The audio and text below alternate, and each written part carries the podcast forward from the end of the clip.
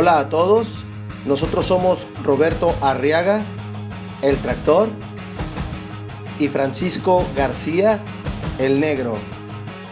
Y esto es Diálogos de Artes Marciales. Un podcast donde estamos invitando a personalidades que nos platiquen sus inicios, su trayectoria, su carrera, sus experiencias, sus proyectos. Por favor, compártanlo. Diálogos de Artes Marciales, el podcast. Amigos, ¿quieren aprender más de artes marciales y tiempo? Busquen el programa La charla con el sensei, una transmisión en vivo con artistas marciales de renombre. Su conductor, el sensei Jesús Dorantes. Síganlo en su Facebook los miércoles, transmisiones en vivo, chequen sus horarios.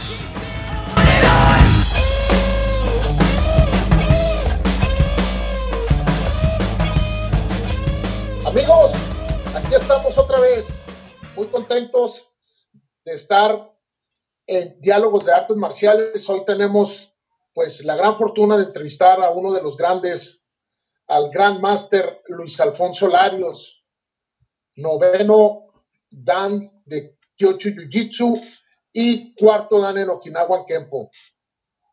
Maestro, ¿cómo está? Ah, negro, ¿cómo está, Negrito? Pues muy, muy contento antes de que hable el maestro, muy contento porque ya teníamos ganas, he, tenido creo que dos, tres oportunidades de poder entrar con el maestro y no se nos ha dado, pero, pero se nos va a dar, se nos va a dar. Muchísimas gracias, maestro Luis, por, por aceptar la invitación y por estar aquí con nosotros. No, muchas gracias a ustedes, maestro. Este, es un gusto estar compartiendo con ustedes. Y muy, aparte, muchísimas gracias por la invitación. Sensei Luis Alfonso, Luis Alfonso Larios, platíquenos un poquito quién es Luis Alfonso Larios. ¿Quién es Luis Alfonso Larios? Mira, te voy a decir de un principio. Yo empecé en las artes marciales en San Luis Colorado, Sonora. Ahí nací. Soy originario de San Luis. Eh, eh, la razón que empecé en las artes marciales fue porque yo, yo, ustedes me conocen, soy una persona de, de tamaño pequeño, no, no soy una persona grande y aparte pues cuando estaba, pues cuando estaba chico, eh, fui una persona muy delgada, sumamente delgadita, famélico, sé cómo le dicen, sumamente delgado. Entonces yo sufrí mucho del, del bullying. Yo era uno de los niños que ponía un patio fuera, un, un pie fuera del patio de mi casa y llegaba el vecino y me pegaba. En la escuela sufrí lo mismo también. Para mí, para mí era una pesadilla ir a la escuela. ¿Por qué? Por lo mismo, porque sufrí que todo el mundo me pegaba, me empujaba, yo no sabía defenderme, yo no sabía nada. Entonces, eh, en una ocasión, un amigo me invitó a ingresar al petatlón, petatlón deportivo militarizado en San Luis, Colorado, porque, y me llamó la atención porque mi que enseñaban defensa personal karate. Pues pregunté y le digo, ¿cuánto cobran? Me, me dice, no, pagamos un, peso a la semana, es una cooperación. Yo vengo de una familia muy humilde, pero yo recuerdo que en, aquel, en aquellos años me daban 20 centavos para ir a la escuela, en veces, en veces me daban los 20 centavos. Y en mi mente cuando me dijo que cobraban un peso de donación a la semana, se me vino a la mente luego, luego que a mí me daban 20 centavos a la semana para ir a la escuela para, gastar. En aquel entonces con 20 centavos te comprabas una torta. Entonces, pues yo lo dije, ya sé, junté, juntaba esos 20 centavos que me daba y para, para, para empezar a pagar la, a hacer la donación que me daban. Pero en veces no me daban dinero porque no había dinero en mi casa, en mi casa con mis padres. Y lo que, y lo que pasaba yo, eh, cuando uno no llevaba la cuota, lo castigaban porque pensaban que, que uno se lo había gastado. Pero yo por vergüenza de decir que no tenía, no había dinero en mi casa, me aguantaba el castigo, porque yo quería aprender defensa personal. Ahí fue cuando empecé mis inicios en las artes marciales, tuvo instructores miembros del ejército mexicano. Incluso tuve, uno de los instructores que tuve, eh, fue, miembro de los halcones. No sé si usted, usted está joven, yo creo en el año 68, cuando la matanza del orco, él fue uno de los halcones. Entonces, pero los halcones eran miembros del ejército mexicano, altamente entrenados. Ahí fue cuando empecé. sí aprendí mucho manejo de armas, aprendí, aprendí defensa personal y un montón de cosas más. Estuve por varios años entrenando por algunos años, ya después con el tiempo emigré a los Estados Unidos y aquí empecé, que podría ser una en una academia de, local, eh, con, con, pues empecé desde abajo porque yo no, no tenía grado, porque no se usaban grados en entonces. Digo, ahí en el pentatlón nomás teníamos instructores, y, pero no nos daban grado, no, no, tenemos, no tenemos ni un informe. Entonces, eh, a mí lo único que me importaba era practicar. Ya empecé aquí, entonces aquí, pues ya era adulto, eh, entonces yo lo que quería para, mantener, para estar en forma, como quien dice. Entonces me empecé a competir, y que, eh, que lo otro seguí, seguí entrenando. Agarré mi cinto negro también, pero antes de eso, de negro, yo empecé a entrenar diferentes estilos de artes marciales.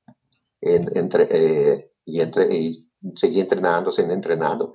Incluso entrené con, eh, en, Crazy Jiu Jitsu, entrené judo, entrené Jiu Jitsu entrené todo entrené un poquito box, entrené, pequeño círculo de jiu-jitsu con el profesor Wally J, eh, karate, bueno, el karate todo el tiempo ha sido mi base, puntos, de, eh, puntos de presión, puntos de presión, y, y, entonces los maestros que tenía de karate king en, y ellos no les, no les gustaba mucho la idea que yo saliera a practicar con otros maestros en otros estilos porque ellos querían que yo hiciera exactamente lo mismo que ellos hacen. Y yo todo el tiempo tuve muchas inquietudes, inclusive yo desde, niño.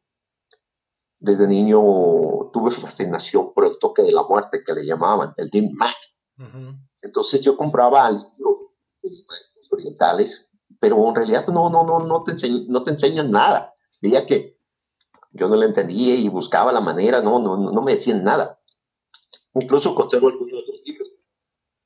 Pero en realidad no, no, no te enseña nada. Hasta que, que en una ocasión me, me invitó un amigo a un seminario de puntos de presión y, y, fui de ahí y seguí entrenando con ese maestro. Pero de ahí fue como empezó Luis Larios y ahora me dedico a viajar por todo el mundo impartiendo seminarios, ya sea agentes de la autoridad, maestros, son la mayor parte maestros y agentes de la autoridad, agentes de la autoridad, guardaespaldas, eh, guardia de seguridad privada, fuerzas especiales, de todo un poco. Pero más, más lo que más me dedico es entrenar maestros y eh, agentes de la autoridad. Y ese es muy largo, tengo viviendo 40 años, más de 40 años aquí en Estados Unidos. Eh, este, soy, bueno, así en México, en San Diego como, como les digo, y, y, tengo la, la, doble ciudadanía. Perfecto, perfecto. A mí yo creo que le falta agregarle, maestro, una persona muy accesible, muy simpática, muy, siempre muy amigable. Yo desde que lo conozco siempre ah, lo, lo, caracterizo por eso. Eh, maestro, yo también tuve una experiencia parecida en el, en el pentatlón. No sé qué, e, en qué se basa la defensa personal del pentatlón, pero yo de niño me acuerdo mirar en una de las primarias cerca de aquí de donde yo, yo crecí y, era como siempre, yo me acuerdo verlos haciendo defensa personal, no tengo idea de qué raíces, si viene de un karate o viene de, alguna otra parte, pero qué, qué, bien que usted lo platica porque eso es, una, eso es un tipo de defensa personal y, es algo militarizado, aunque no está totalmente en el ejército, pero desde niño puedes incursionar al pentatlón, ¿no? Y, es una disciplina muy bonita. Así, así es, mira, eso, bueno, eso es una disciplina militarizada.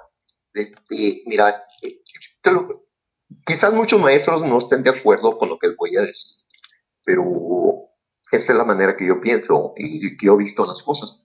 Normalmente karate, kung fu, lo que tú me, lo que sea, son deportes, no son técnicas de, de, combate para guerra. Es muy diferente.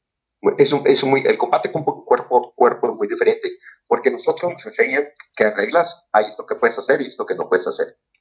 En el combate cuerpo a cuerpo no hay reglas. No hay reglas. Todo. Simplemente te voy a decir esto. A nosotros nos dicen, generalizado, dicen, las manos y los pies de un karateca son armas mortales. Ustedes lo han escuchado, ¿no es así? Sí, sí, definitivamente. Sí. Ahora, todos hemos estado en competencias, hemos visto muchas veces los entorneros pues, se enojan unos con otros cuando están peleando y se tiran hasta con la cubeta, como dice uno. Nunca hemos visto un muerto, ¿verdad? ¿Verdad que no? No, no. ¿Por qué? ¿Por qué? Porque te voy a decir por qué. Porque nosotros lo que se enseñaron es un deporte para mantenernos ocupados. Que nos enseñaron a nosotros algo como para mantenernos ocupados. Es cuando un niño le das, quiere agarrar tu, celular y que lo que hace es le compras uno de plástico. Mira, con este si juegas lo que tú quieras. Y eso fue lo que se nos enseñaron a nosotros. A nosotros nos han, nos han enseñado muchos mitos en las artes marciales que dicen no hagas esto porque puedes matar a la persona. Como cuando dice que le golpeas con la palma de la mano hacia arriba en la, en la nariz, hacia arriba y dice no, pero ni de broma lo voy a hacer para jugando así porque puedes matar a la persona. Son mentiras, son mentiras. Porque en primer lugar dice que te puedes matarla porque los, huesos de la nariz se van y se meten al cerebro y lo matas. Bueno, en primer lugar en la nariz no tenemos, no tenemos hueso, tenemos cartílago. Tenemos más arriba del tabique, es un huesito chiquitito y es muy difícil de romper.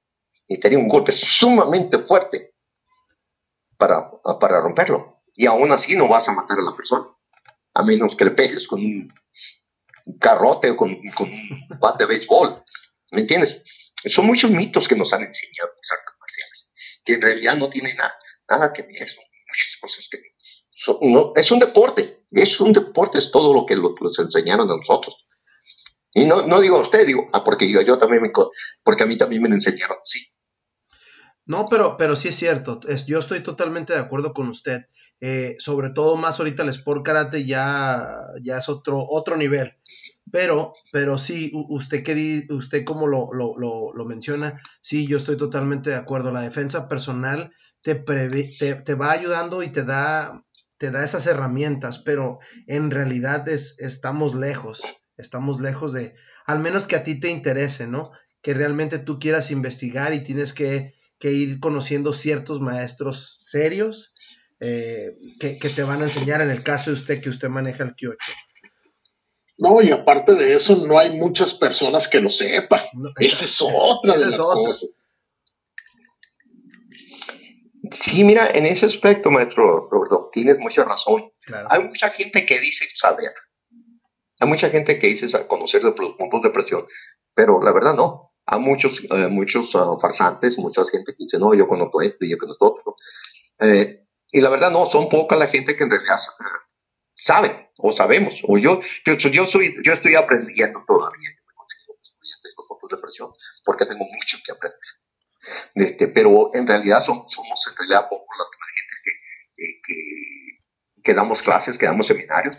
Este, y hay mucha gente, y a lo largo de mi camino me he topado con mucho farsante, te voy a decir, como hay de todo en todas las cosas, ¿me entiendes? Es por eso que mucha gente no cree yo no, no, creí, yo fíjate, yo te, voy, yo te voy a decir esto, yo cuando empecé con el maestro que tenía, mm, la manera que trabajan ellos es completamente diferente a la que yo, trabajo. Ellos se dedican mucho al Mukai de las catas. Mukai de las catas es el significado del movimiento que hay en las catas para defensa personal. Pero yo me di cuenta, yo digo, la mi manera de pensar es la manera de pelear hace 200 años completamente diferente a la de hoy.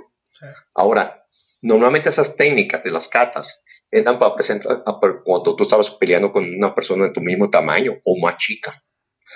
Porque los, sobre todo los, los samuráis, los samuráis eran personas grandes y fuertes. Eh, eh, entonces, eh, pues las técnicas funcionaban, para ellos sí lo funcionaban bien, pero para una persona como caso mi tamaño, o mujeres, no, no, no nos iban a funcionar porque para nada, no, no, no, no, no, no eran funcionables, funcionales.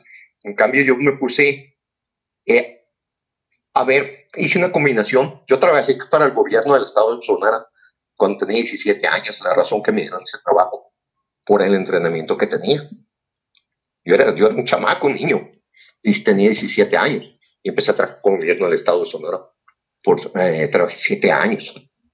Eh, y como te digo, la razón que me dieron el trabajo, porque el, el entrenamiento que tenía y el conocimiento. Eh, ya después fue de salir, cuando dejé eso, ya en Estados Unidos. Eh, pero e, es, es, como te podría decir, es, es, es, muy diferente, es muy diferente. Ahora, la, yo lo que he hecho, el, ahorita yo el 90% de las técnicas que yo enseño, yo las he creado. He agarrado de todos los estilos que he practicado, mi experiencia en la calle, mi experiencia en el mundo, lo que he recuperado, lo que he estado recopilando, recopilando en con diferentes maestros de los estilos que he entrenado, todo. Y le combino los puntos de presión. Trato de hacerlo más rápido, fácil, sin esfuerzo alguno. Yo no te voy a decir, si vienen, vienes a entrenar conmigo, no, pues le, le, pegas una patada en la cabeza y ya con eso, o le pegas una patada a los bajos, y ya se va a hablar. Sinceramente, a ustedes se han entrenado muchas veces, se les han pegado patados en los bajos y no te. ¿Eso los ha detenido? No. No, no, no. No. no Ahora, normalmente si una persona te ataca en la calle, la mayor parte va a estar bajo la influencia de alcohol o de demás. Y no van a sentir. Sí. No van a sentir. ¿Eh? ¿Sí? Y la verdad, He visto cantidad, cantidad de maestros arte marcialistas que enseñan defensa personal. Digo, no es, yo no estoy poniendo el, dedo a, nada, ninguno, ¿no? Pero he visto las técnicas que hacen y dices, tú, eso no te funciona, te van a matar. Exacto. No, no, y, y nosotros sabemos, pues como usted lo dice, ya tenemos años y, y uno sabe, uno sabe qué, qué, qué, técnica te va a poder funcionar, qué técnica a la mejor te puede funcionar. Pero tocó un punto muy, muy claro. Yo he hablado con Roberto mucho de esto, ¿no? Una persona drogada no la, no la, no la controlas ni con un golpe, ni con dos, ni con tres. O sea, e, Es, es, es muy diferente. Eh, maestro, platíquenos un poquito, a ver si lo pronuncio bien, ¿qué es, qué es Kyosho Jutsu? Lo que usted entrena en, pocas palabras, porque va a haber mucha gente que obviamente no sabe mucho de artes marciales, pero ¿qué es en realidad ese estilo? Ok, eh, mira, no es un estilo en realidad. Kyushu en realidad no es, no es un estilo, es un complemento que se aplica a cualquier sistema de arte marcial o simplemente a las técnicas que tú haces para defenderte.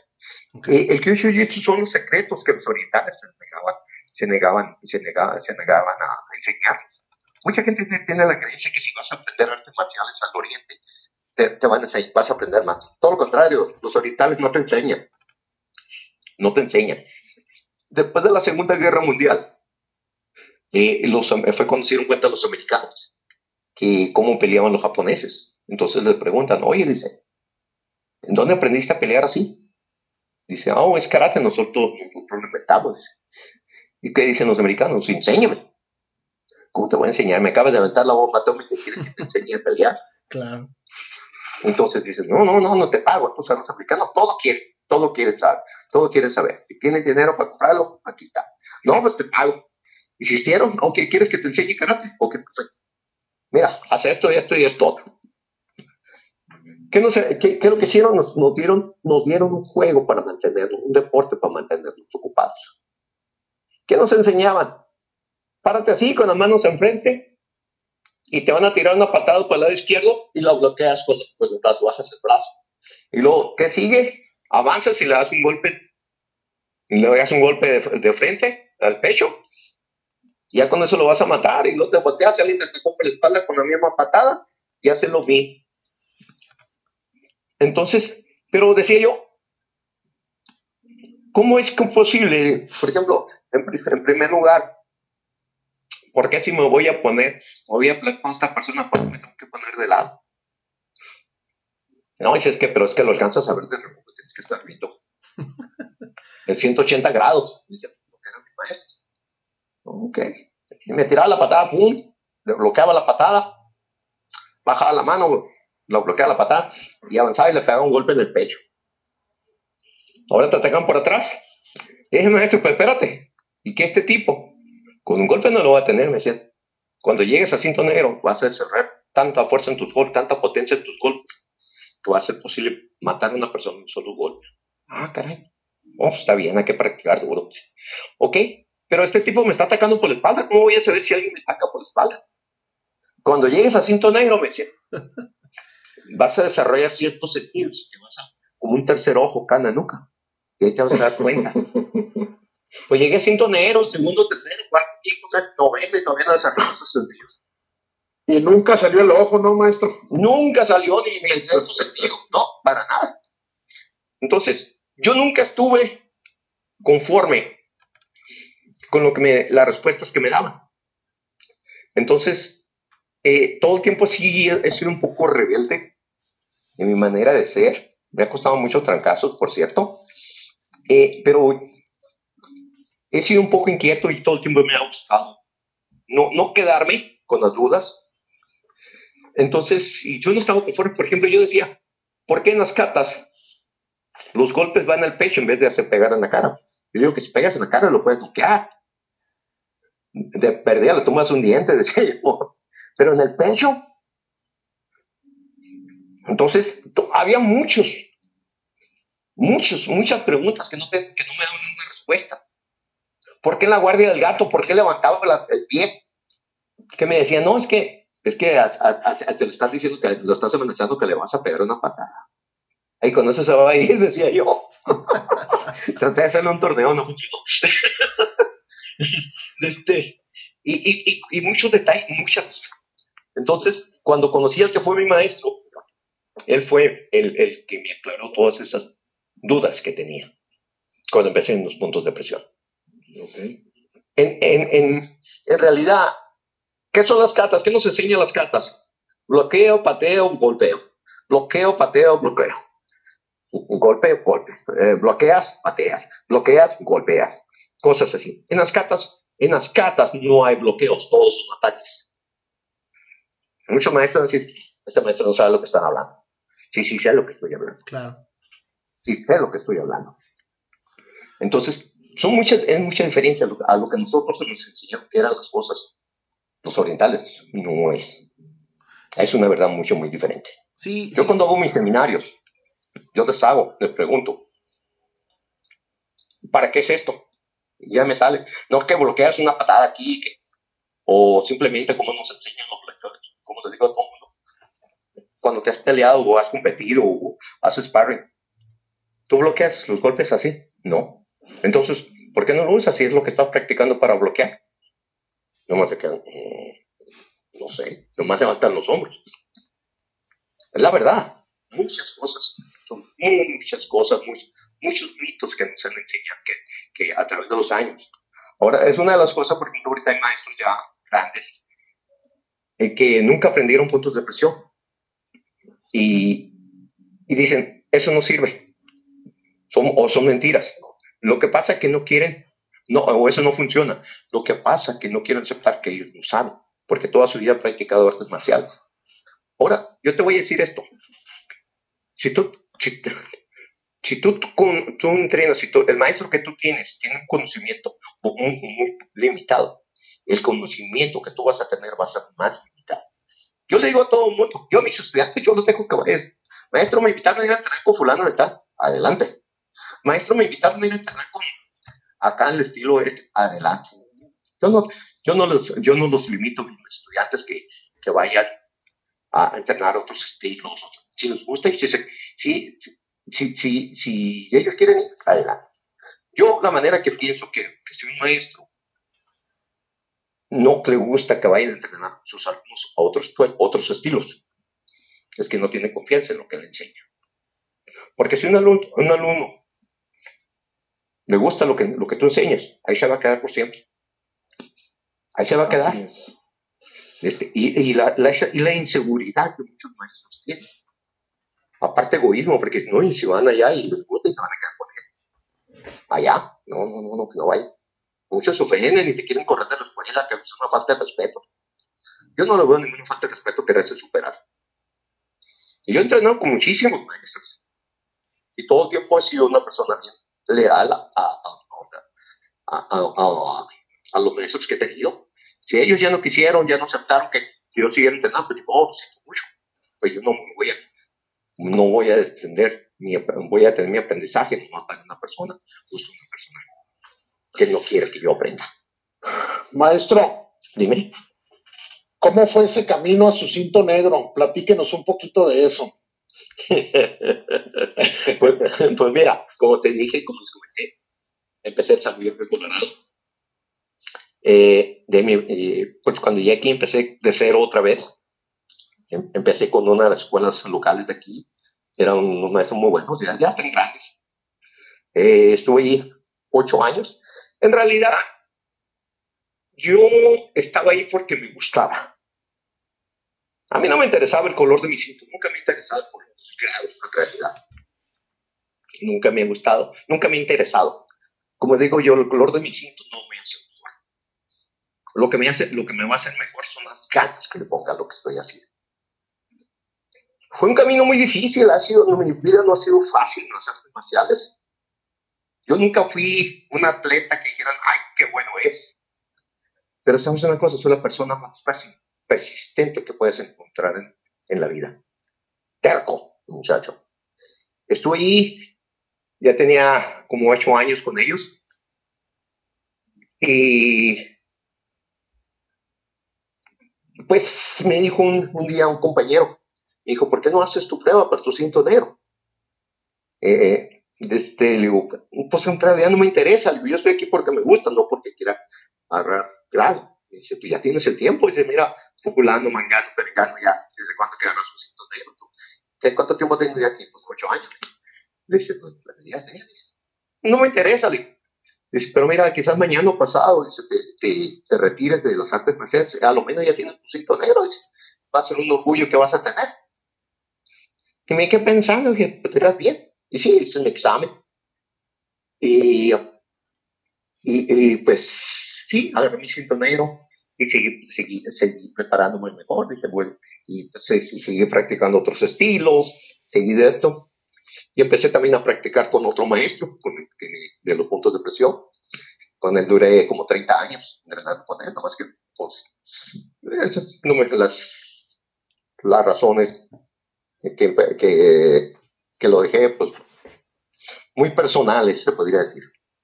Eh, entonces, ah, eh, cuando yo fui el primer latino que ingresó en esa organización, había nomás anglo, anglosajones y, y europeos en esa organización. Fui el primer latinoamericano que entró en esa organización. Es por eso que ahorita soy el latino con grado más alto en el mundo, de presión. Soy noveno edad. En abril del 2016 mi noveno edad. Tengo cuatro años ya, voy para cinco. Entonces, eh, ya, y ahí empecé. Pues la primera vez fue difícil. La primera vez que fui a, porque en donde íbamos a entrenar, iba, iba tres veces al año a entrenar a Pensilvania, a la montaña, en donde era el campo de entrenamiento más amado.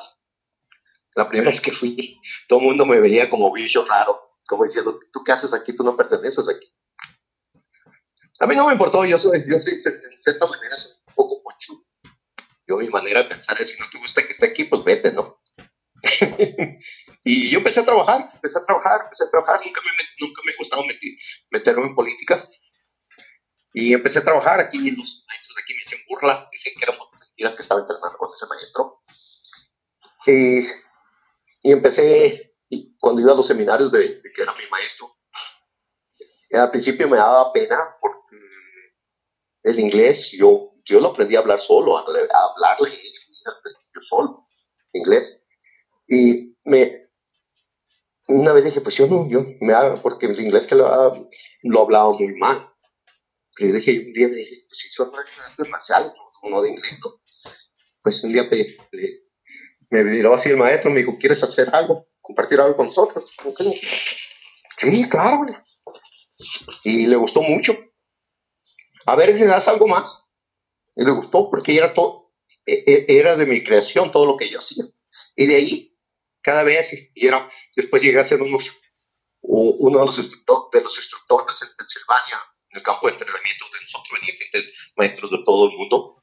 Yo era uno de los instructores que todo el tiempo daba clases. Eh, muy diferente a todos. Eh, y de ahí fui subiendo, fui subiendo, fui subiendo.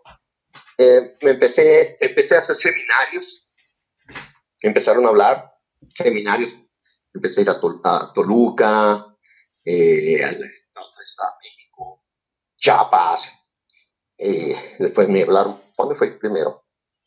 A Chile, a Santiago de Chile, no me fui a Ecuador, no me fui a Colombia, me, fui a eh, Colombia, Ecuador, Perú, Guatemala, eh, ¿Qué me falta? ¿Qué me falta? Ah, Argentina, eh, pues, eh, Europa, en España, todo eso. Este, Empecé, ahorita tengo estudiantes en nueve países. Incluso poco antes de que, antes de que empezara la pandemia, teníamos, estábamos programando, estábamos por programar un seminario en Francia. Pero todo se, se vino. Todo se canceló. Se vino abajo, ¿no? Todo se vino abajo. se pues, canceló mi seminario. Sí, de hecho, de hecho, Francisco, creo que fue hace tres años o dos años, no, tres años, le tocó competir con, con uno de, de sus estudiantes de Colombia y en su torneo. Oh, sí, sí, sí, sí. Sí, sí, ahí estuvimos por allá. Sí. Qué bueno que tenía aire acondicionado, ¿eh? Oh, sí, es que está muy suave. la, la, verdad, está muy, no por nada, pero mi torneo está muy bonito. No, muy rápido, rápido.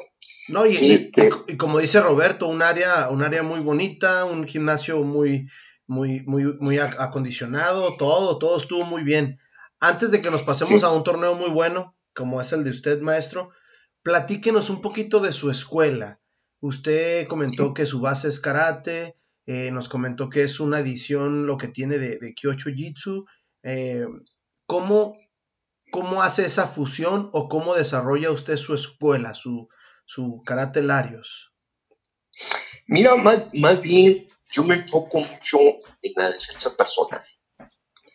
Porque mi manera de pensar es esta.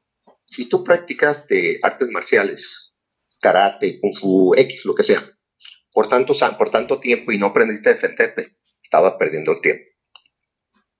Perdiste tu tiempo, la verdad. Porque las artes marciales es el arte de la guerra. Esa es mi manera personal. Entonces yo me enfoco mucho en la defensa personal. Por ejemplo, no sé si has visto pelear a mis estudiantes. Mis estudiantes pelean tipo de la vieja escuela. Como cuando eh, en tiempo de, de, los, de los 80, de los 70, que es muy diferente a cómo se pelea ahora. A mis estudiantes lo ves parados y cuando van a pelear y haz de cuenta que ese es un peleador callejero. ¿Por qué? Porque yo no, no, no andan brincando como, como se usa ahora en el karate deportivo, es mucho, muy diferente. Y una de las razones que no les, no les enseño a pelear así, porque la, tú entrenas a tu cuerpo a reaccionar de, de, esa manera, de una manera. Y esa es la manera que va a responder tu cuerpo en una situación de veras. Entonces yo mis estudiantes yo los, los entreno para que se aprendan a defender. Que eso es lo principal. ¿Por qué? Porque yo ahora también yo te puedo enseñar 20 catas y te las puedes saber al revés y al derecho, pero en la calle no te van a servir. Yo he tenido cientos negros que vienen aquí conmigo que les enseñé a defenderse. ¿Por qué? Sí, se saben catas a diestra y siniestra, pero no saben cómo defenderse. Ahora muchas técnicas de ahora. Mucha gente piensa porque sabes karate, kung fu, taekwondo, X. Ya puedes ser el instructor de defensa personal. Y he visto muchos, ahora en meses, a principios de año, salieron muchos maestros haciendo seminarios de defensa personal para mujeres contra violencia de género. Yo me quedaba, y veía así videos que subían a Facebook, y wow, ok. Yo no, no sé quién para que te, digo, yo lo veo, yo no lo critico, no, no más. Cada quien, cada quien es libre. Digo, no sé quién para andarlos criticando, pero sí veía, me asombraba de muchas cosas. Es que, como le digo, el, karate, todas esas cosas son deportes. La calle es muy diferente, mucho, muy diferente, la vida es muy diferente, no hay reglas, no hay reglas, es el, como dicen, el que tiene más, el que traga más, eh, más ¿cómo se El que tiene más salud traga más pinole. Y es la verdad. Sí, es un, es un ambiente completamente diferente. No, y, de hecho, déjeme, déjeme le platico una historia que, que vivimos, a ver si se acuerda Roberto ahí en su torneo, como usted dice, yo rectifiqué que su gente no, no pelea pues point sparring y se me hizo muy bien porque yo también vengo de la vieja escuela, ¿no? Y no sé si te acuerdas, Roberto, uno de los, de los alumnos del maestro peleó con un muchacho de Dragón Rojo, creo. Y el muchacho le dijo, yo no peleo, su alumno le dijo, yo no peleo puntos. ¿Qué te parece si peleamos old school? Y dijeron que sí, y presenciamos en pleno 2018 una pelea, una pelea de old school, de, de, de muy buena técnica, o sea, sí. Eh, eh, se vio muy bien, o sea, yo me quedé como, wow, más porque estábamos en Yuma, porque pues ya no se pelea así, pero los dos aguantaron. Entonces. Sí, y, y, de hecho, eh, para mí esa, esa, esa fue la primera vez que, que, habíamos ido a su torneo, entonces, sí. este... Fue el año pasado, sí.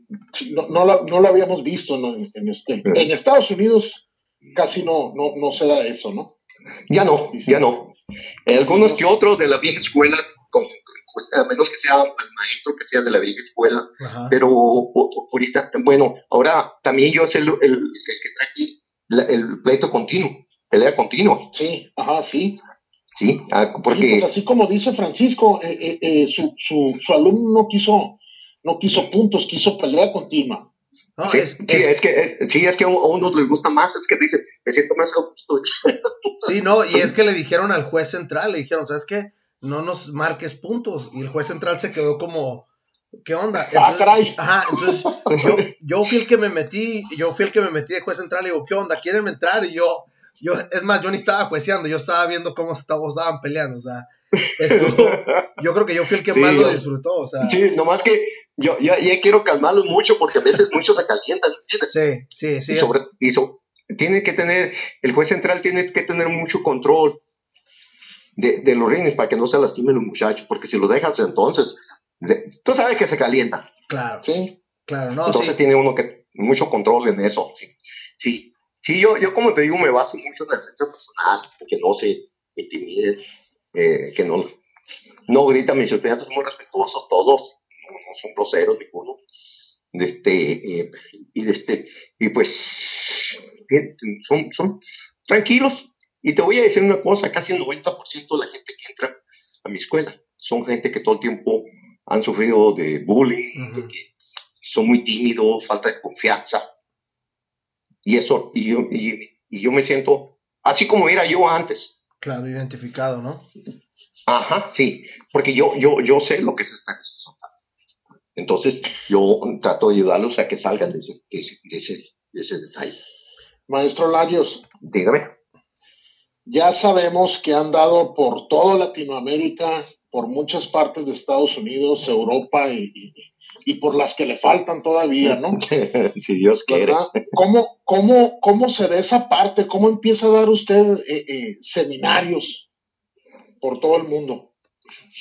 Pues, como te digo, me invitaron a Toluca, me contactó un maestro eh, por, por correo electrónico no recuerdo cómo supo de mí y me contactó y fue a dar un seminario Ahí conocí, a, precisamente ahí conocí a un maestro, el maestro de Castillejo Gallegos, él tiene una escuela de artes marciales en, en Tuxtla Gutiérrez, Chiapas. Eh, y estaba ahí, cuando se iba ahí, se despidió y me dijo, me voy porque tengo que temprano, tengo que regresar a tomar el avión. Y me dijo, me gustaría, ¿sabes una cosa, maestro? Yo te voy a decir esto. Ah, yo no quería venir a este, a este seminario. Dice, porque yo he estado en otros seminarios de puntos de presión y la verdad, no, no, no, no me sirve de ser No, no, no, no lo veo práctico, dice, pero el maestro me dijo que viniera porque yo era diferente, dice, el que dice, maestro, es diferente, ven. Y la verdad, me gustó mucho, me gustaría contactarlos para, sí, le dije, de mi tarjeta, y pasó. Pasó el tiempo, como a los meses, me contactó, y fui y le hice, que fue en el ¿Qué fue? Mm, ya, eso fue ya cuando empecé a hacer, porque desde el ya, ya anduve en el Hermosillo, anduve en, este, en lugares aquí cerca, y aquí en Estados Unidos, en los seminarios. Entonces, ahí fue, yo creo que fue la primera vez que fui a Chiapas. Entonces, de ahí siguiendo, tengo, desde entonces yendo cada, año voy a Chiapas a dar esa, esa escuela EFA es, es mi estudiante también. el maestro es, es brasileño. Él es maestro de, de, Muay es maestro de 12 pares. Eh, y creo que también siento negro de taekwondo. Y el año pasado que estuve ahí en el seminario, fue el seminario 108 que, que, que tenía en su escuela el maestro. Todo el tiempo, todo el año les, está llevando gente, les está llevando gente, les está llevando gente diferente. Va mucho brasileño, va mucho, mucho brasileño. Ahí, precisamente ahí conocí a Teco Quiñones. A Teco Quiñones ahí se pasa con él. Ahí lo conocí, precisamente un evento muy grande. de artes marcialistas. Oh, los hijos del maestro, ese Adán Castillejos, son campeones nacionales del jiu-jitsu brasileño, con y sin gi. Oh, para que veas el, para que veas el, la calidad del maestro. Sí. Buenísimo. Sí. muy bueno. Muy buena persona. Muy buenísima. Fina persona, maestro. Este, ahí conocí a Teco Quiñones cuando esa vez hicieron una, pelea de México contra Brasil. Ahí estaba el Teco Quiñones, estaba el David Ramos que está en el UFC. Pues el Teco Quiñones también estuvo, le acaban de pegar en el UFC. Este, y estaba otro cual, Yuri Silva, va mucho brasileño para allá, mucho. Y, y de este, y por cierto me tocó ser juez en ese evento. Desde ahí estaba Neri. Ah, Ah, el, el, Neri fue el, el primer referee certificado por, por la UFC en, en, México. Ok. Sí, ya. Y, y, sí, es certificado por UFC. Sí, el, el, el, Teco Quiñones aquí entrena con, con los, la gente de Entram y, y sí, mucha gente del Jiu-Jitsu eh, está muy interesada en este tipo de, de combinaciones y son gente como usted lo, lo, lo mencionaba, maestro, gentes que, que son inquietas y, y, que quieren, quieren buscar aprender más, ¿no? Porque al, al, final de cuentas es un complemento. Puedes tener muy buena base de karate, pero si tú sabes encontrar tu propio estilo y lo que a ti te sirve, como usted lo mencionaba, es, es al final de cuentas efectividad lo que, lo que uno busca.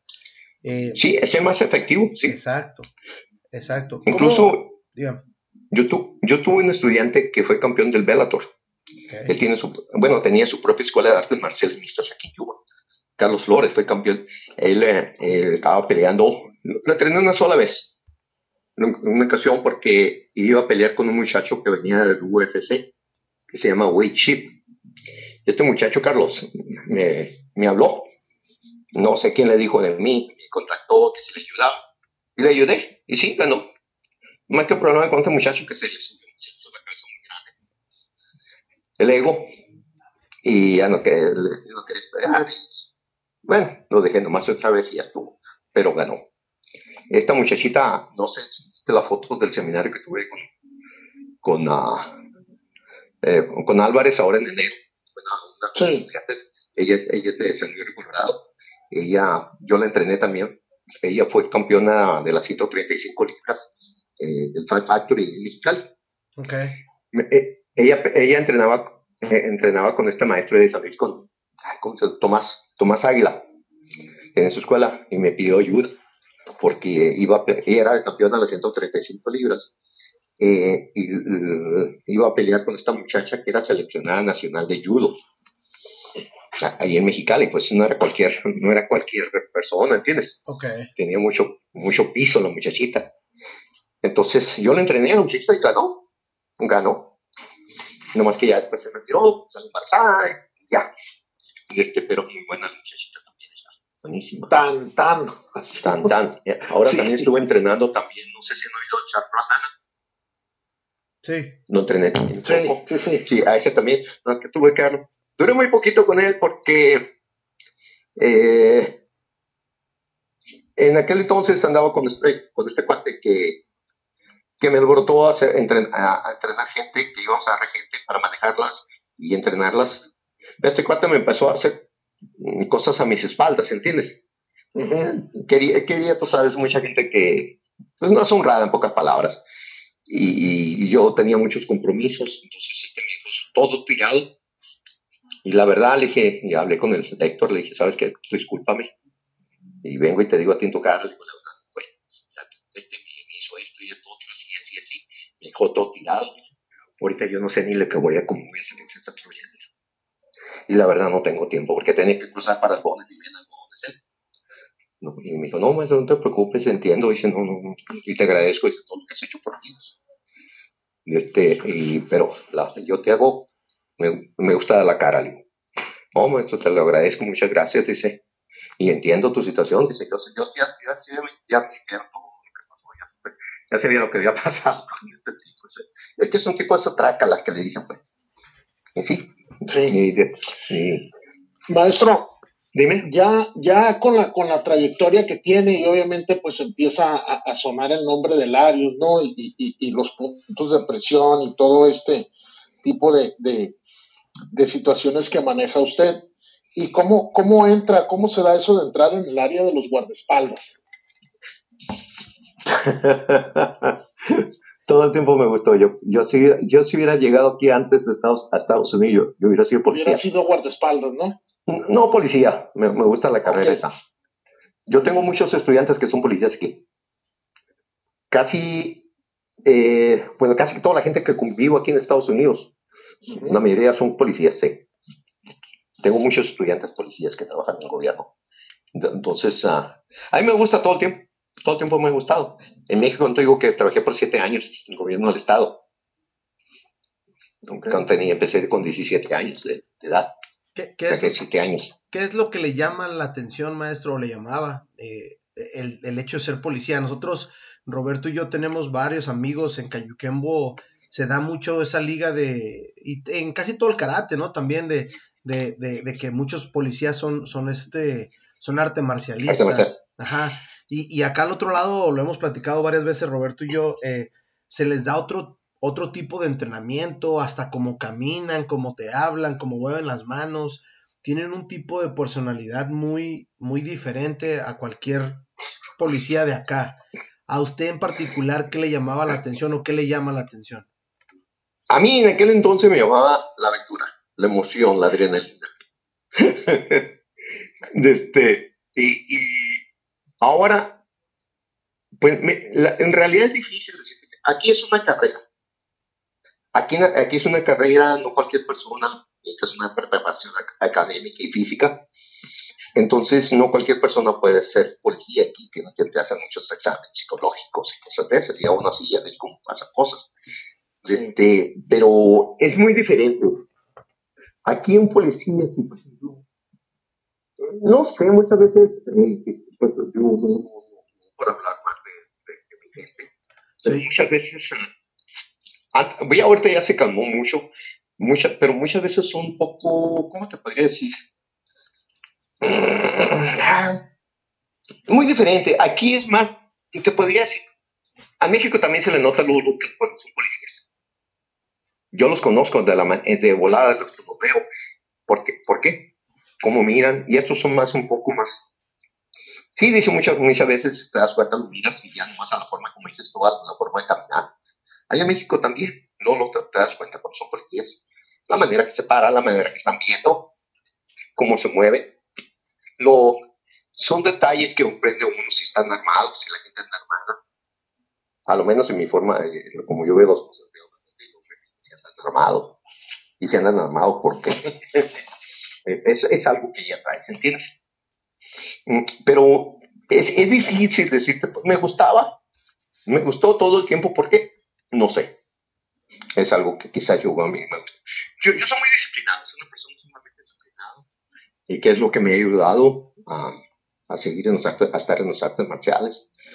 Yo hubo un tiempo que pues, cada semana me iba, me recaba a Santiago a entrenar con, este, con Fabio Santos. Estuve entrenando de Jiu-Jitsu brasileño. Okay.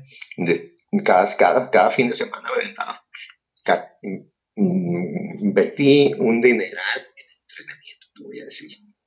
Si, si, hubiera seguido mi ex, ¿cuánto estaba, cuánto estaba invirtiendo en, en entrenamiento? Me hubiera divorciado mucho antes. ya, ya perdón, perdón que lo interrumpa, ya después de todo el camino y toda la trayectoria que tiene, ¿cuándo decide usted formar su propio estilo, maestro? Pues mira, no, no es que yo había decidido, eh, cómo tener, eh, cómo decidido no, formar mi propio estilo, sino que empecé a enseñar cosas que yo iba creando. empecé a enseñar, empecé a enseñar, empecé a enseñar. No sé, yo creo que yo creo que yo esto ya lo, vi, lo viví antes, porque sin querer me salen las cosas. No sé, se me da. Se me da como que ya sabía las cosas. Cuando empecé a conocer los puntos de presión, me decía yo mismo, yo, no sabía que yo sabía. y eso es una de las cosas que me, no sé, se me da hacerlo. Las técnicas, todo. Por ejemplo, cuando entreno con el grupo de fuerzas especiales, yo les pido muchos escenarios. Por ejemplo, hay un grupo que trabaja mucho, eh, que trabaja mucho, ahorita tengo trato por cuestiones políticas que no, no trabajo con ellos, están en Ecuador. Ellos son el GIR, Grupo de Operación Especial, Intervención Rescate, perdón. Este, yo les pido escenarios, digo, ¿sabes qué? Yo soy, yo, yo soy tú, tú eres la persona. Porque me dicen, oye, maestro, fíjate que una situación así me pasó y que esto y que el otro. Entonces, para entenderles bien, digo, tú eres, yo soy yo y tú eres la persona. ¿Cómo podría ser para salir mejor de esa situación? Entonces, tengo que verla. Pues. Digo, es que no todas las situaciones se pueden hacer igual, ¿entiendes? ese es el detalle.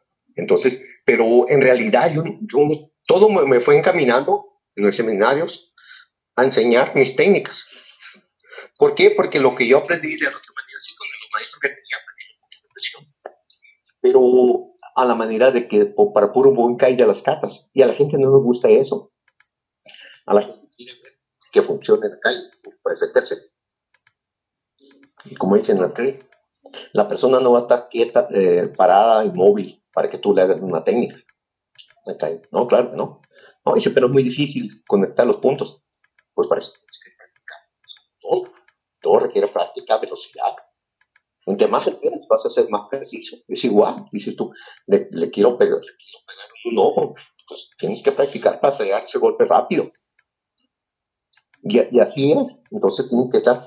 Y, eso, en, los, en los puntos de presión hay mucho que estudiar. Mucho. No es nada más tirar patada y golpe donde caigan, no. Hay mucho que estudiar para ser precisos. Velocidad. Velocidad. Es que muy preciso. Velocidad y precisión. Rápido.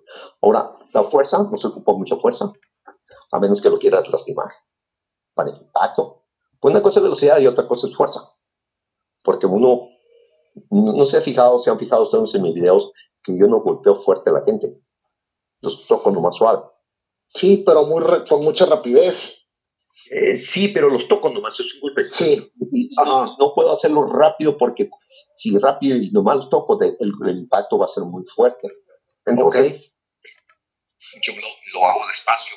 Y mucha gente dice, critica, no, todos que son muy conocedores dicen, pero la persona va a estar quieta. Sí, sí, le pego muy duro, lo lo más importante es la precisión que tiene usted para, para hacerlo, ¿no?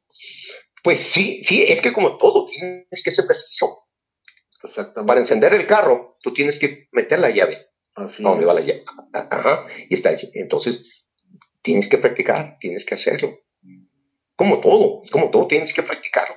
Ahora, se, te, puede, gente que no conoce de artes marciales puede conocer de puntos de presión.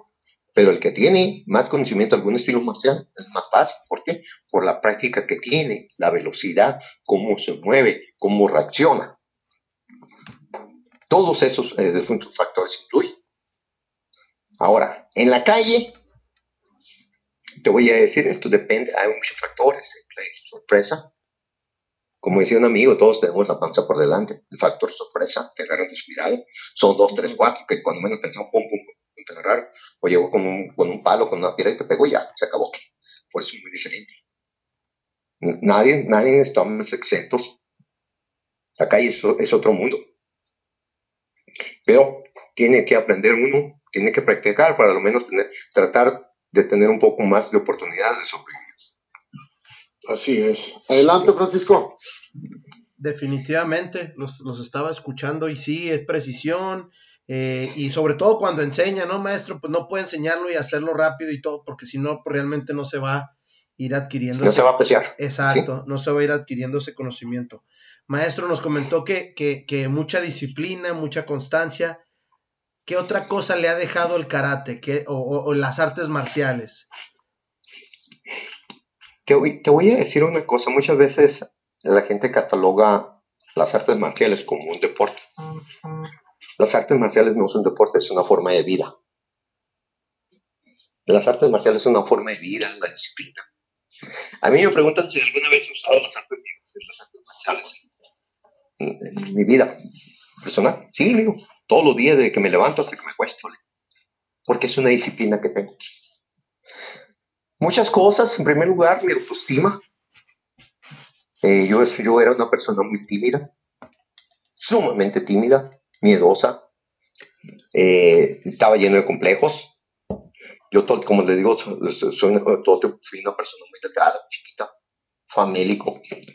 Eh, yo nunca, cuando estaba niño, nunca estaba lleno de complejos. Yo nunca usé camisa manga corta o camiseta. Yo no sé que salí en camiseta al patio o al frente de la casa, no olvídate. Porque me da vergüenza mis brazos, decir que los tengo me, me dan vergüenza. Todo el tiempo con camisa de manga larga, tiempo de calor. y ahora voy al gimnasio con, camiseta de tirantes. Todo eso es complejo. Lo superé. Voy al gimnasio y yo agarro con una pesita bien de carita. Ustedes son monstruos que van al gimnasio. Bueno, por me vale gorro. me vale gorro. No me importa. Pues sí. Todo eso, todo eso, eh, y eso, es una, las artes marciales es una forma de vida. ¿Qué es lo que me ha dado el karate? Las artes marciales. Todo. Todo me ha dado. Perfecto. Eh, me ha ayudado en lo personal y en lo profesional. Me ha dado todo. Me ha abierto muchas puertas. Yo vengo, como les comenté anteriormente, vengo de una familia muy, muy humilde. He viajado por casi todo el mundo. He conocido muchos países, muchos lugares. Gracias a las artes marciales. Viajo, conozco gente, tengo amigos. Ahora sí, yo me puedo decir estar en yo me puedo estar en lujo. Decir que tengo amigos en todo el mundo porque los tengo. Este, satisfacciones, wow. ¿Qué satisfacción más grande puedo ver que hacer un cambio positivo. Para mí, por ejemplo, ver un cambio positivo en, en alguno de mis estudiantes es una de las satisfacciones más grandes que pueda haber para mí como maestro. Un cambio positivo. Como mi, mi, mi, mi moto es en, mi escuela, dame un mes y te cambio la vida. Es, es, es, y a veces la gente me, me da, ¿cómo se llama? me manda mensajes, me hace cartas dándome las gracias, agradeciéndome. ¿Qué más puedo pedir? Como digo yo, tengo todo. Tengo la dicha de poder vivir haciendo lo que a mí me gusta. Y todavía me pagan por hacerlo. Ahora, ahora, ¿qué más puedo pedir? Como te digo, ¿qué más puedo pedir? Me pues siento una persona bendecida. En todos los aspectos, Así es. Así pues ya tanto año, ya tanta gente que lo conoce, me imagino que ha de ir saludando a todos allá en Yuma, ¿no? Así. Fíjate que conozco muchísima gente. que aparte que yo trabajé muchos años fumigando, trabajé 18 años para la compañía de control de plagas. este, pues y ahora aparte pues, de, las artes marciales. sí, mucha gente me conoce, sí, sí, sí. Este, pero aquí casi mi vida es muy privada. Eh, como te diré, yo nomás eh, me la paso mi trabajo, mi casa, el gimnasio, cosas así, pero mm, casi me, la paso muy tranquilo, vivo una vida muy tranquila. No, no, no, no, no me gusta andar mucho en, mucho en la calle. pues ya, ya, ya, no, ya no soy un chamaco. Este año, ahora en agosto, cumplo 65 años. Tengo, empecé a los 10 aproximadamente en las artes marciales, hechas de pluma. Sí. Más de 50 años en las artes marciales. Así es. Así es. Y, y yéndonos poquito para atrás, ¿cuánto, cuánto tiempo tiene haciendo su torneo, maestro? ¿Y cómo, cómo, cómo decide hacer un torneo? Mira, yo empecé a hacer mi primer, mi, mi primer torneo lo hice, ¿qué año fue? En el 2002, creo. Ah, hice uno en el 2002 y otro en el 2003. Ok. Algo así. Y entonces dejé de hacerlo. Dejé de hacerlo porque en realidad no tenía gente que me ayudara, que me ayudara. Entonces, eh, y hace ocho años, aproximadamente, e-, esa persona que te dije que, me dejó todo tirado, eh, me convenció para hacer un torneo. Me dijo, no, yo tengo, yo tengo un patrocinador y yo consigo todo. No, que seguro le dije, sí, es que yo conozco fulano, conozco que fácil, dice, yo hablo con ellos. Pero que tipo, bueno, pues empecé a mover todo para, para el torneo, fui ya hablé con la gente, hicimos el, tra el contrato para el evento y que este, que el otro, y que hace como nueve años, porque se empezó a tratar de un año antes. Y faltaba como tres meses al evento, y el tipo me deja todo tirado. Nunca me consiguió patrocinadores, nunca me consiguió nada. Y ya estaba toda la propaganda y ya estaba todo, hecho, ¿no? Todo. Y, cuando me di cuenta de cómo estaba todo, escuela. Y llega uno, me siento negra, me dice, maestro, ¿y qué, y qué, qué vas a hacer, mi Digo yo, la verdad, no sé. No tengo ni idea qué voy a hacer, pero eso sí te digo, de una manera u otra yo lo voy a hacer. Sí, hay que sacar esto adelante, ¿no? De una manera u otra, yo lo voy a hacer. ¿Cómo? No me pregunte porque no tengo ni idea. Y lo saqué adelante y ahí lo he vuelto a sacar. Y aprendí mucho. Todo, mira, yo te voy a decir esto. Yo todas las cosas que, que me han pasado, ya sea buenas o malas, todo el tiempo trato de sacar algo positivo de eso. Yo soy una persona que me gusta hacer las cosas yo. Por si algo sale mal, yo soy responsable.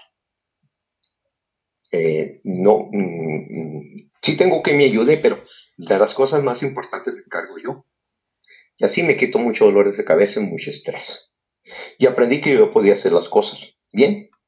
Y es lo que hago. Yo, yo me encargo de todo, de toda la organización, yo solo. Mi gente me ayuda, sí, ahí en el torneo. Pero para otras cosas, yo me encargo todo. Todo. Todo me encargo yo. Sí, entonces ya prácticamente se avienta toda la, la, la pues toda la estructura, ¿no? Del, del, torneo. Todo, y, todo. Y ya cuando llegan, pues ya nada más para decir bienvenidos, ¿no? Sí, sí. yo me encargo de todo, del torneo.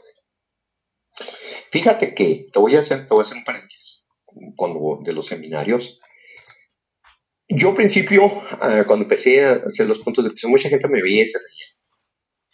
Y, yo sabía que muchos maestros que se reían, tú sabes, entre dientes, ¿no? y, y muchos, mucha gente, hay mucha gente escéptica. Sí. Sí, me acuerdo que un día Carlos Valencia me dijo que primero le hice un seminario al Gillo, allá en Hermosillo, y, y, después Carlos me dijo que, que, hicieron un seminario ahí, mexicano, y fueron sus cintos negros. Y me daba risa, ¿no? Qué risa porque todos con una, tú sabes, con, escépticos que no, como diciendo, esta cosa, dice, no, no, no. Sí, pues no creía no creían, pues, ¿no? Y tiene razón, yo también soy ver para creer o sentir para, para creer, ¿no? Entonces, digamos, ah, pues, hay una técnica. Estaba así, cuando de repente pongo a dormir un muchacho, uno de los cientos de de Carlos. ¡Pum! cayó. Todos se quedaron con los ojos abiertos. Y al ratito otro. Y al ratito otro. Y al, al rato todos, todos, todos, maestros, Sí, nos tocó ver por ahí a Francisco y, y a mí. Este, ahí nos tocó ver al chango ahí, ahí tirado, ¿no, Francisco? ¿A quién? Sí, al, al chango, al Figueroa. Oh, oh al, Alejandro. Sí, ah, sí, al Alejandro. Sí, no se me acerca. Él ya no se me acerca. No, ya no se me acerca para nada. Y, Para nada Y es que, y es que mucha, como dice maestro, mucha gente no cree, pero para eso, para eso uno se documenta, ¿no? Y lee, y a lo mejor no, no has entrenado eh, ese, ese en específico, ese tipo de, de, de, técnica, pero uno sabe que existe y uno sabe con quién eh, puede acercarse, ¿no? Pero, pero como dice usted, hay mucho charlatán, hay mucha gente que, oh, sí, yo lo entrené y y yo te sé decir, ¿no? E, el, el, lo que comentó al principio, ¿no? Del famoso DMAC. Eh, todo el mundo hubo, un tiempo que lo supo usar y yo nunca lo he visto que nadie lo use, ¿no? Entonces, sí, eh, es la verdad. Sí, es la verdad. O sea, es, es ¿cómo, ¿cómo desarrolla usted, maestro, e, esa motivación? Porque lo hablábamos de niño, a lo mejor usted por, por, por instinto de, de, de, inseguridad, de ir creciendo y todo, una vez que usted ya agarra esa confianza, ¿qué, qué lo sigue motivando? ¿Qué, qué, qué le da, ¿Qué le da todo este conocimiento para usted tomarse ese tiempo? Eh, eh, ir aprendiendo, porque como dice usted, usted batalló y, ha batallado en, el aspecto de que mucha gente no cree lo que usted hace, tiene que verlo, tiene que sentirlo, pero usted sigue. ¿Qué, qué lo lleva a hacer ese tipo de, pues de trabajo y un trabajo excepcional? Pues mira, gracias. Mira, ¿qué me lleva? Mira, para mí se convirtió esto como una droga que necesito y necesito, cada vez necesito más es algo que es un apetito que nunca se termina, un apetito de conocimiento que nunca se termina. Yo empecé con libros de puntos de presión, libros de mi maestro. De me pasé. Yo soy acupunturista, no sé si sepan ustedes. Desde, eh, empecé a estudiar libros de acupuntura porque ya los libros de puntos de presión pues no eran suficientes para ello, yo quería aprender más. Empecé a meterme en libros de acupuntura, me hicieron la tradición china para aprender más y más. Cada vez, todo el tiempo, yo sigo preparando todos los días, sigo estudiando. Hay mucho que leer, mucho que estudiar. Mucho. Nunca termina uno de aprender. Claro. ¿Y, y, y, qué, y qué, es lo que me empuja también a, seguir aprendiendo? Compartir más conocimiento con mis estudiantes. Ahora, a mí, en una ocasión cuando estaba entrenando a este muchacho que digo que tengo una escuela de artes quizás aquí, que, fue campeón de Bellator, este, mucha gente me dijo, oye, que le está enseñando, está entrenando acá, ¿sí? Y oye, dice, pero le están enseñando puntos de presión, sí, pero oye, no debería, ¿por qué no? Porque después él tiene su escuela, él va a empezar a enseñar eso y te va a quitar el trabajo. Si enseña eso, yo soy maestro, ese es mi trabajo, enseñar. Yo no, mi trabajo, yo, yo soy maestro del conocimiento que tengo no para llevármelo conmigo cuando me muera.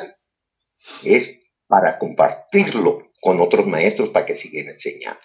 Yo soy, como dice, como, como dice Gino dice, mientras yo viva, mientras mis estudiantes enseñen, lo que aprendieron de mí, yo viviré para siempre. Usted seguirá vivo, exacto.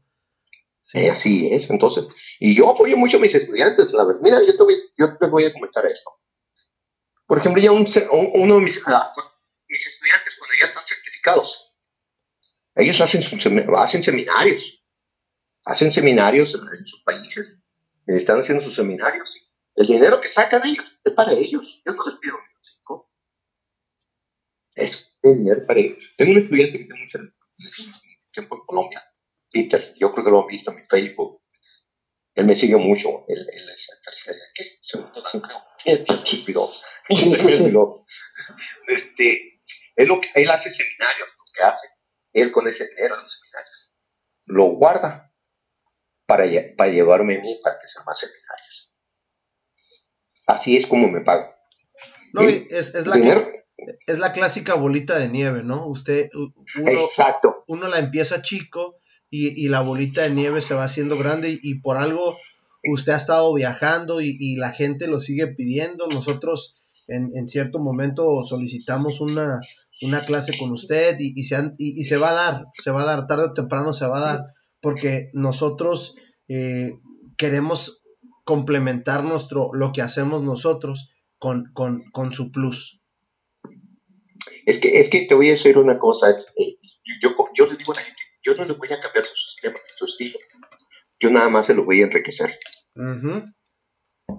Yo les voy a enseñar cómo, cómo lo pueden hacer más efectivo. Es, es, es lo único. Y, y, la gente, por ejemplo, hay en Chiapas, algo, algunos muchachos por ejemplo, le digo a este muchacho, mira, le dije, esa entrada que hiciste, le dije, entra así, cuando entres, golpea aquí, le dije.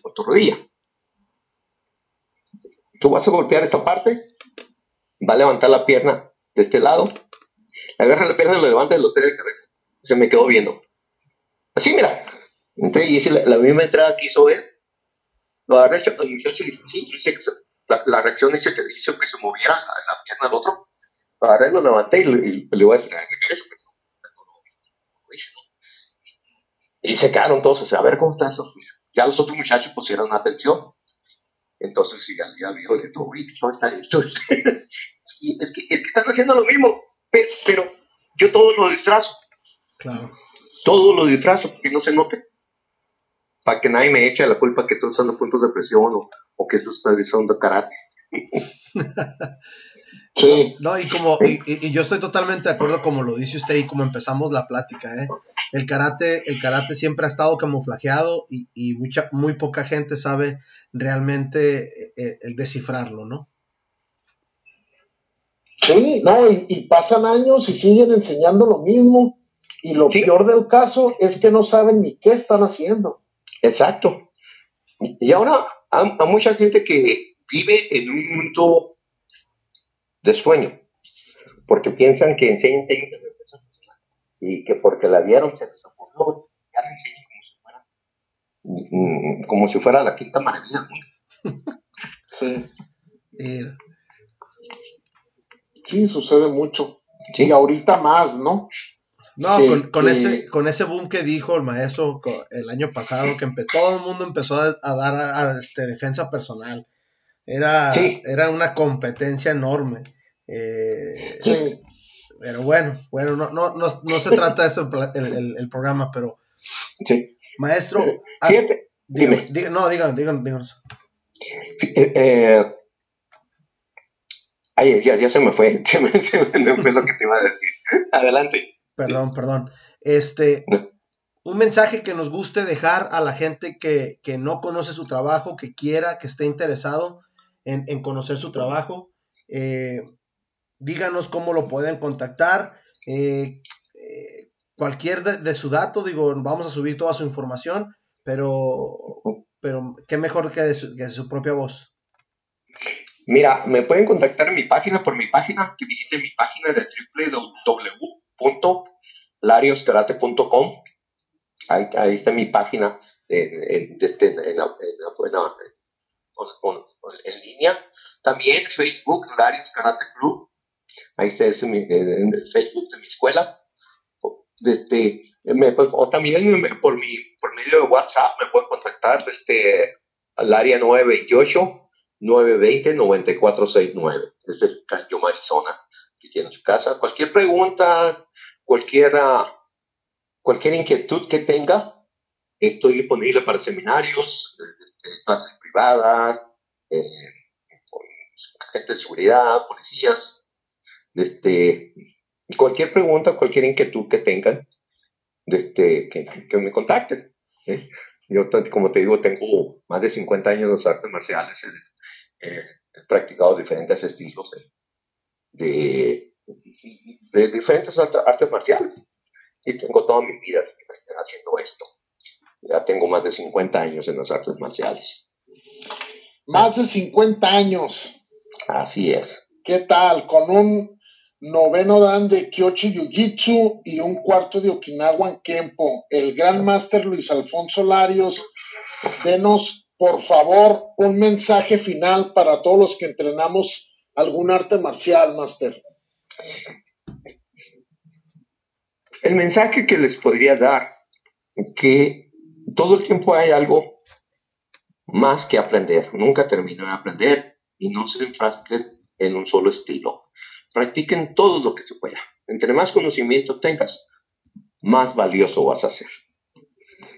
es, es una de las cosas, es, yo como les, he dicho, todo el tiempo he practicado diferentes estilos, he practicado diferentes estilos y es lo que me ha hecho crecer.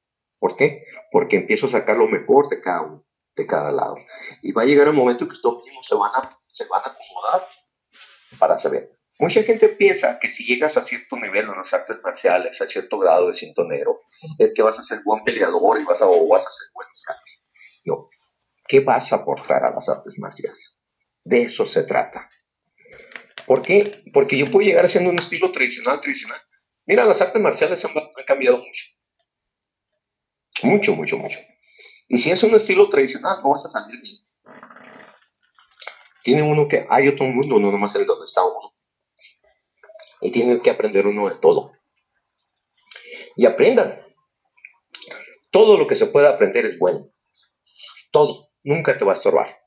Quizás a ti no te gusten ciertas cosas, pero si lo aprendes no te va a estorbar, porque mañana pasado pasa que puedes tener un estudiante que ese estudiante, eso que tú aprendiste le puede servir, porque no todo el mundo tenemos las mismas habilidades.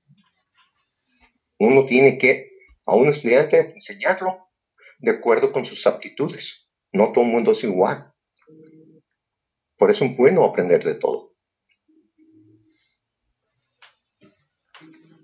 Muy bien. Muchas gracias, maestro, por su tiempo. Nos no, gracias a ustedes. Nos dio gracias mucho gusto estar aquí y estar compartiendo, pues, toda esa gran trayectoria que tiene usted en el arte marcial, ¿no?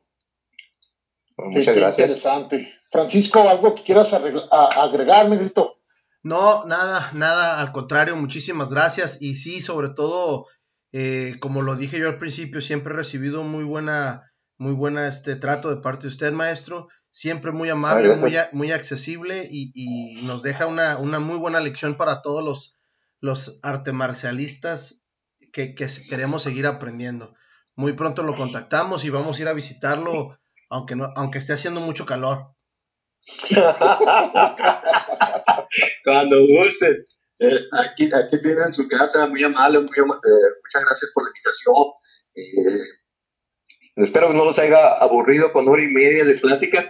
Claro que no, al contrario. al, contrario, la finalidad de esto es que, es que sepan quién es el, el, el gran máster Luis, Luis Alfonso Larios. Ok, bueno, muchísimas gracias este, a la orden que estamos, como lo vuelvo, a repetir, www.larioskarate.com o, o en Facebook, Larios Karate Club, o a, mi, o a mi Facebook personal, Luis A. Larios, también ahí me pueden encontrar. O en YouTube también pueden mirar los, ah, videos míos. Ahí se encuentran uh, Master Larios. Eh, ahí YouTube, hay cantidad de videos. Creo que hay unos con Master Larios o Master Larios, no recuerdo. Ah, viejito, se me olvida. Perfecto. Bien. Vámonos, Roberto. Pues nos vamos, nos vamos. Muchas gracias. Gracias. Hasta la próxima. Hasta, Hasta la próxima. Que tenga buena, buena noche. Gracias. Muchísimas gracias por haber escuchado este episodio.